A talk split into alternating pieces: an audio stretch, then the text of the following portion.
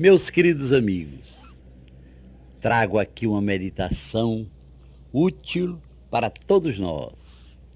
Até quando, meu Deus, os homens e o mar oscilaremos entre marés enchentes e marés vazantes?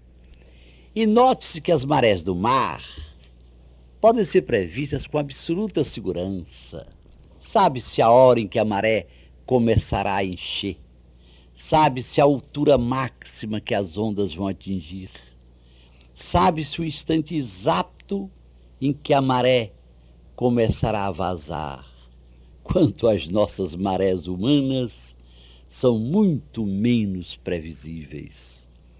Há pessoas que em uma mesma manhã, de uma alegria exuberante, e que por vezes quase chega a incomodar, passam a uma maré de irritação, de grosseria, de amargar. Há quem tenha marés de otimismo, em que tudo é fácil, tudo é claro, tudo é simples. Mas quando chega a maré de pessimismo, tudo é difícil, tudo é escuro, tudo não tem saída. Há quem tenha marés de trabalho, difíceis de acompanhar. O horário estoura, some a hora de almoço e do cafezinho. Continua esticada depois do expediente, mas também quando chega a maré de sombra e água fresca, o desconto é total. Há quem tenha marés de escrúpulos, em que faltas sem importância aparecem como enormes pecados e em que faltas de infância retornam com crimes. A virada aqui é mais rara, mais difícil.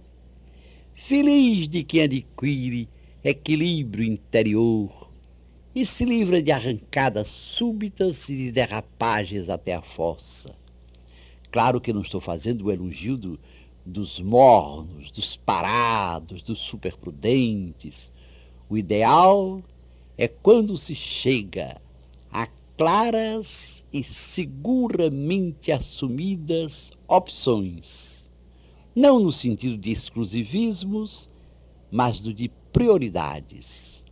E opção merece ser conduzida com entusiasmo, com mística, com alma, nada de fogos de artifício ou de fogos de palha.